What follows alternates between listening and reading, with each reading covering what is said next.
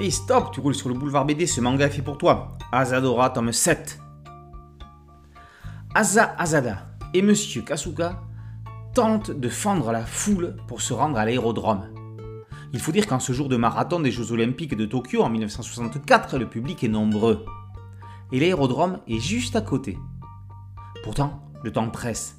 Le monstre marin, la chose, vient de faire une apparition dans la baie de la ville un navire des forces d'autodéfense marine a été attaqué.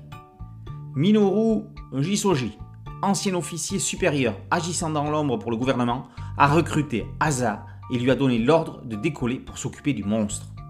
Le bon déroulement des Jeux Olympiques va-t-il être préservé? Alors qu'Asa et M. Kasuga vont affronter la chose, Shota a fait sa course en parallèle au marathon. Le jeune marchand de journaux se rend à présent au bord de la mer avec le sac que lui a confié Mickey, le dealer qui le lui a donné pour éviter de se faire choper lors d'un contrôle de police. Ce que contient ce sac, c'est de la dope. Shota l'ignore. Mickey lui a dit que c'était un simple stimulant pour courir plus vite. Shota va en avaler un peu trop. Il va délirer et se prendre pour un super-héros prêt à combattre l'espèce de Godzilla des mers qu'il aperçoit. Ça y est, il n'y a pas Kaza qui a décollé, il y a la série tout entière. Asadora a bel et bien fini son introduction. On est au cœur de l'action.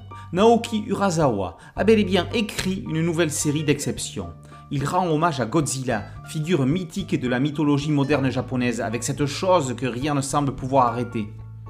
Le super-héros sous acide en lequel s'imagine Shota est lui un clin d'œil plus qu'appuyé au Bioman XOR et surtout à l'un de leurs précurseurs, Spectreman, série télévisée japonaise diffusée en 1971 au Japon et dix ans plus tard en France. La ressemblance entre ce dernier et l'avatar de Shota est frappante. Urasawa ne néglige pas non plus l'humour. La scène entre Mickey et son patron laisse supposer au lecteur ayant l'esprit mal tourné des choses inexactes. On se fait prendre au piège. L'auteur appuie également le contexte historique avec la menace de l'engagement américain au Vietnam qui plane.